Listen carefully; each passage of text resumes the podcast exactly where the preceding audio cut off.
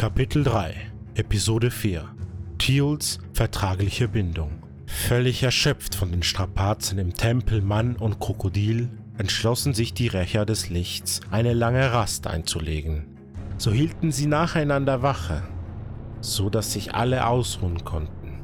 Die Nacht verlief relativ ruhig. Erst als Roger Wache hielt, vernahm er plötzlich ein Geräusch vom Tempel. Also weckte er seine ganze Gruppe auf. Gemeinsam untersuchten sie den Tempeleingang, doch konnten sie nichts erkennen. Tiul wusste sich nicht weiterhelfen, so schmiss er einen Stein über die Mauer. Dieser Stein verfehlte augenscheinlich nur knapp eine Abenteurerin namens Clara Loft. Nach einer kurzen Begrüßung begaben sich unsere Helden jedoch wieder erschöpft in ihre Zelte zurück. Clara Loft erhielt dabei ein eigenes Zelt. Freundlich scheint sie zu sein, dachte sich die Gruppe und nahm sie direkt in ihrem Camp auf. Am nächsten Morgen spricht Nemea zu Tiult und macht ihm ein Angebot, den Vertrag zwischen ihnen aufzulösen, so dass Nemea nicht mehr Tiult in seinen Träumen beglückt.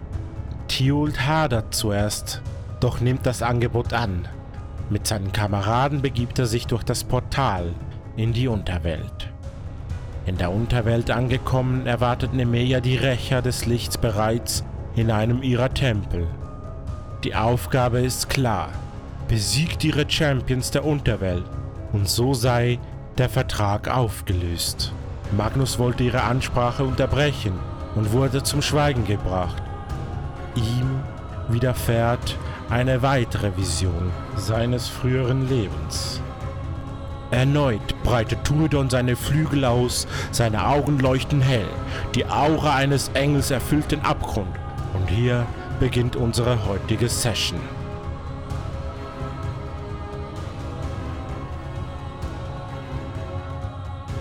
O Succubus, o Succubus, suchst mich heim hier Nacht für Nacht, schwarzer Dämon weiblicher Pracht, treibst mich zur Grenze von Wollust und Schmerz, unter deinen ledernen Flügeln pocht mein Herz, schwarze Krallen in meiner Haut sich graben, wirst du dich an meinen Säften laben, bis deine Gier gestillt ist, welch ein Glück, hiermit präsentiere ich dir ein letztes Mal mein bestes Stück.